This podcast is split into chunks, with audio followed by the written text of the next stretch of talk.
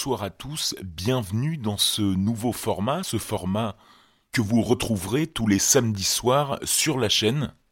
Le concept est simple, d'habitude les histoires que je vous raconte sont des histoires inventées, ce que l'on appelle des creepypasta, et comme c'est toujours un peu plus flippant quand c'est réel, je vous propose de découvrir avec moi des histoires postées sur Internet, certifiées par leurs auteurs comme vraies, des histoires sur des thématiques variées ayant en commun notre passion à tous, celle de nous faire flipper.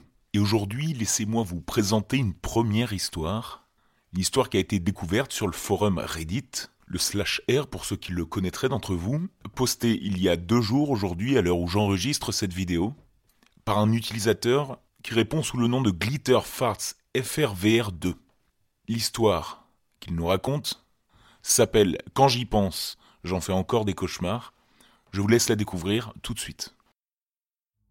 Je suis un médium.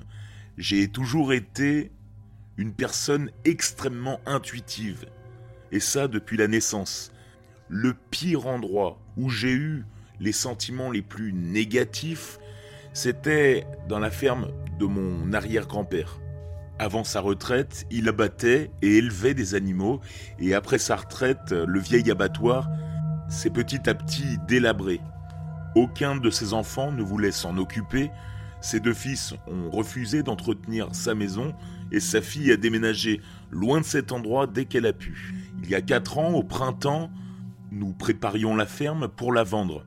Cette ferme est dans notre famille depuis trois générations, mais maintenant que ma génération a une vingtaine d'années, nous avons décidé, en tant que famille, tous ensemble, de vendre la propriété.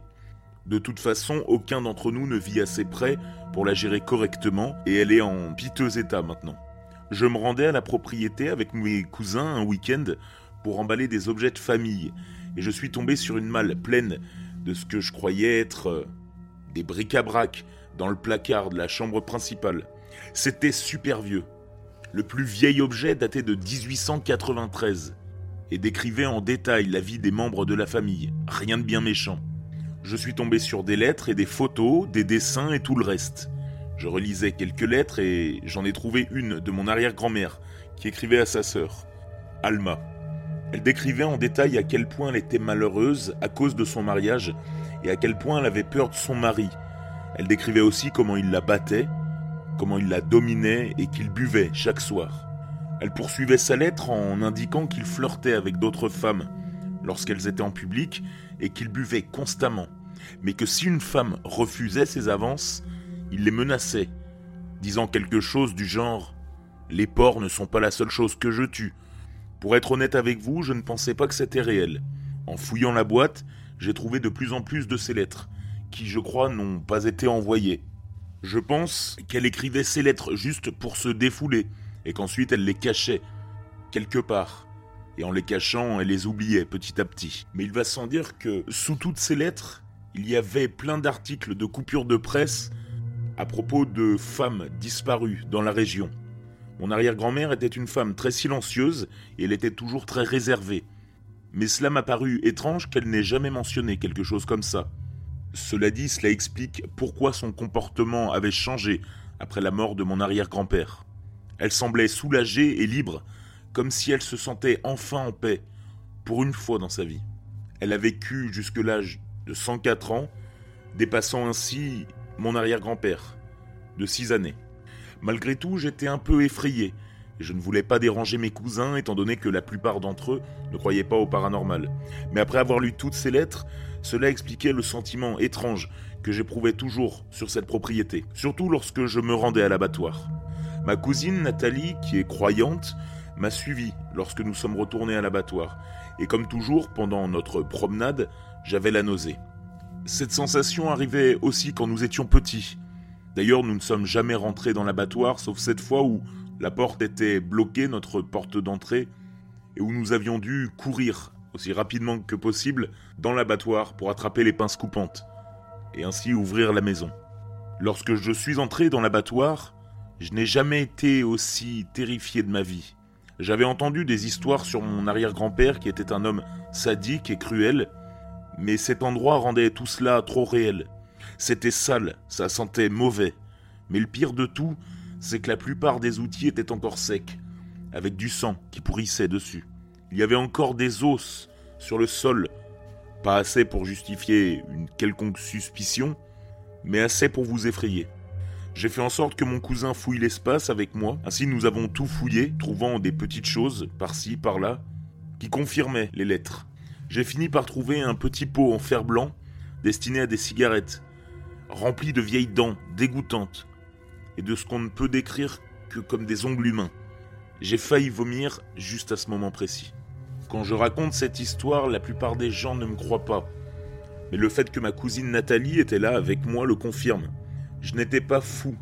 Nous avons trouvé toutes ces preuves. Mais le pire, le pire moment, c'est lorsque je me suis tourné vers la porte. Je me souviens d'avoir eu la sensation, l'impression de ne pas pouvoir parler.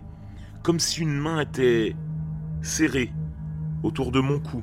Près de la porte, j'ai vu une sorte de brume, une silhouette de femme et celle d'un homme en noir, portant un chapeau melon. Je ne pouvais pas voir son visage, mais je sentais sa présence et son énergie. C'était sombre, terrifiant, vindicatif. J'étais effrayé. Je ne pouvais pas voir son visage, mais je savais que c'était mon arrière-grand-père. C'était une figure sombre et obscure, et c'est super difficile à décrire. Je me souviens juste d'avoir été absolument terrifié. Je savais que c'était un homme horrible, d'après les histoires que ma mère, mon oncle, ma grand-mère et mon grand-père me racontaient. Son fils, qui est du coup mon grand-père, n'avait jamais rien de gentil à dire à ce propos. À cause des pièges à ours qu'il plaçait exprès à l'extérieur des portes, et des clous qu'il plantait dans le sol. Aussi à cause des coups qu'il donnait à sa femme et à ses enfants. Mon arrière-grand-père a même tué deux des chiens de la famille, et il a battu un des chevaux pour s'amuser. Honnêtement, je ne suis jamais retourné sur cette propriété après cela. Toutes mes craintes d'enfance concernant cet endroit ont été validées. Je n'ai jamais aimé cet homme, et maintenant je sais pourquoi. Son énergie sombre était pesante, et j'avais peur de lui. J'ai toujours la malle, avec les objets dedans. Je l'ai emportée chez moi, mais je ne l'ai pas ouverte depuis. D'après ce qu'on m'a dit de la famille, les gens qui ont acheté la propriété ont démoli l'abattoir. Apparemment, ça sentait mauvais. Ils ont gardé la ferme, mais y ont ajouté un ou deux autres bâtiments. J'espère juste que rien de sombre ou de négatif n'erre encore sur cette propriété, maintenant que l'abattoir a disparu. J'espère aussi que la négativité et l'obscurité des lieux ont disparu. Cependant, je me réveille encore en sueur à cause de tout cela. Parfois, je me sens anxieux, et je ne peux pas respirer quand j'y pense. C'est parfois accablant, et cela me laisse à bout de souffle.